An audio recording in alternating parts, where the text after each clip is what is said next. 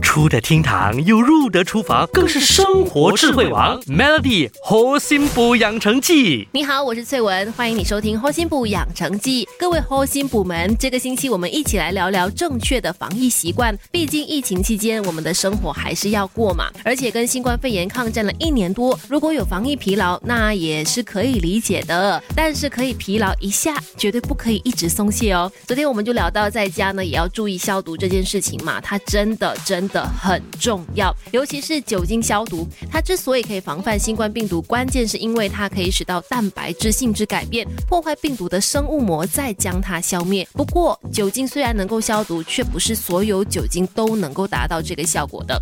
除了浓度太低就没有办法达到这个杀死病毒的能力之外，像是百分之九十五这种酒精浓度太高的，不但没有更强的消毒能力，反而会让病毒的防护罩凝结，没有办法进一步去。破坏它，还可能不小心封存了病毒，那更可怕。这也就是为什么各界专家不断在提醒说，酒精消毒用百分之七十五的酒精那就够了。这是经过研究证实能够最有效去破坏细菌和病毒的浓度。当然，如果你现在有的都是百分之九十五的酒精的话，那也没有关系，不能够直接用，你可以加水啊，加水去稀释，降低浓度。方法很简单，酒精和水一比三的方式倒在一起就可以了。那讲到用酒精消毒方法。真的很多，怎么做才能够达到正确消毒的作用呢？答案就是直接喷就对了，不用等。而酒精喷下去的当下呢，其实它就会发挥作用了，不需要特别等。再来喷洒了这个酒精之后呢，也千万不要觉得哎湿湿的就用纸巾去擦掉，这样的话呢，你就等于白白浪费了。所以应该做的做法就是等它自然挥发那就行了。